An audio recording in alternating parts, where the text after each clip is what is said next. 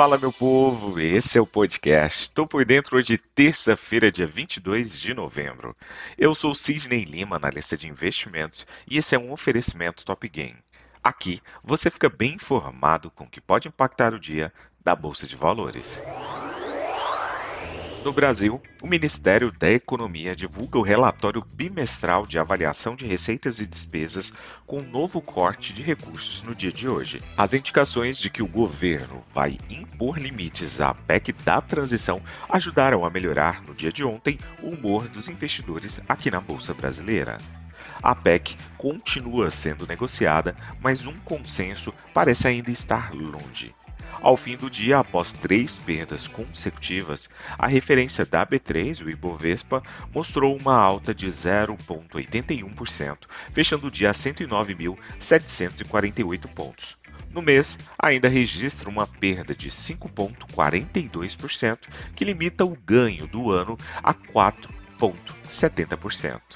O giro nesta abertura da semana ficou em 37,4 bilhões de reais, Ontem, ao longo do dia, tivemos uma movimentação intensa nas commodities relacionadas ao petróleo, devido a notícias da Arábia Saudita quanto à possibilidade de ampliação da sua produção.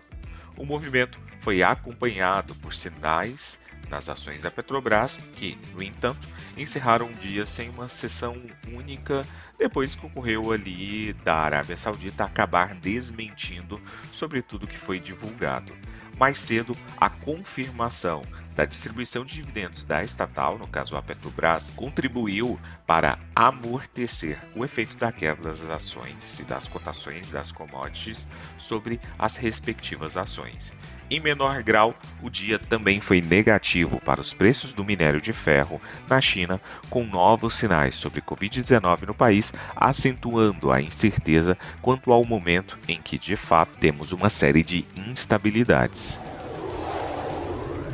Nos Estados Unidos, as bolsas fecharam em baixa nesta segunda-feira, dia 21, na expectativa pela publicação da ata da mais recente reunião de política monetária do Federal Reserve, o Fed, o Banco Central norte-americano. Enquanto investidores monitoram uma possível greve de ferroviários nos Estados Unidos e o aumento de casos de Covid-19 na China. O índice Dow Jones caiu 0,13%, o S&P 500 caiu 0,39% e Nasdaq fechou com uma queda de 1,09%. Investidores colocaram um pé no freio após a possibilidade de uma greve massiva dos trabalhadores de ferrovias nos Estados Unidos, o que acabaria causando um impacto considerável na cadeia de suprimentos e poderia pressionar a inflação. E, consequentemente, o Fed teria que agir em relação à taxa de juros. A presidente do Fed de São Francisco destacou nesta segunda-feira que seria razoável ter juros entre 4,75% e 5,25%. No fim de semana, o presidente do Fed de Atlanta, Bostic, comentou que a batalha contra a inflação provavelmente ainda tem um longo caminho a percorrer. O CME Group apontava nessa tarde chance de 80,6% do Fed elevar as taxas de juros em 50 pontos base na reunião de dezembro. Para o CMC Markers, a ata do Fed deve revelar melhor as intenções do Banco Central de desacelerar o ritmo da futura alta nas taxas de juros. Na Europa, as ações sinalizam leve alta nesta terça-feira, com os investidores analisando os comentários dos funcionários do Federal Reserve sobre os aumentos das taxas de juros e avaliando o impacto das infecções por Covid ali na China, que acabou se expandindo fortemente nos últimos dias. O estoque 600 Index ali da Europa ganhou 0,2%, com as ações de energia superando as máximas.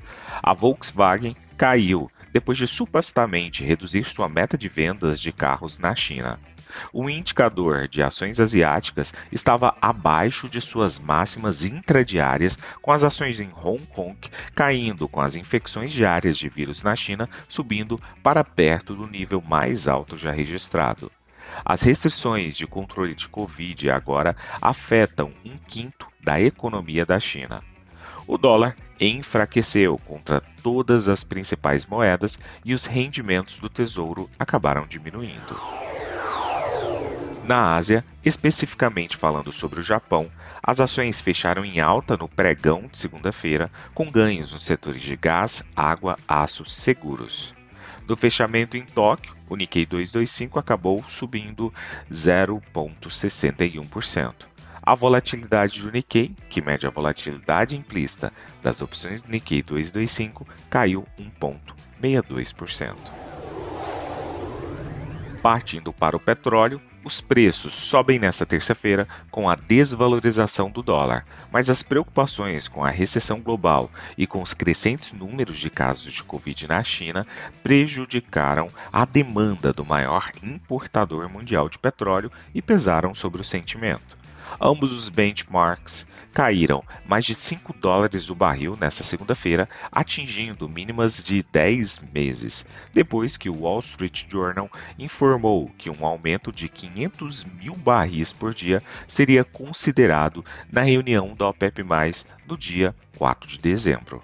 Os preços se recuperaram rapidamente depois que o ministro da Energia da Arábia Saudita, o príncipe Abdus bin Salam, disse que o reino está mantendo os cortes de produção e não está discutindo o potencial aumento na produção de petróleo com outros produtores de petróleo da OPEP, de acordo com a agência de notícias estatal SPA, negando a reportagem do Wall Street Journal.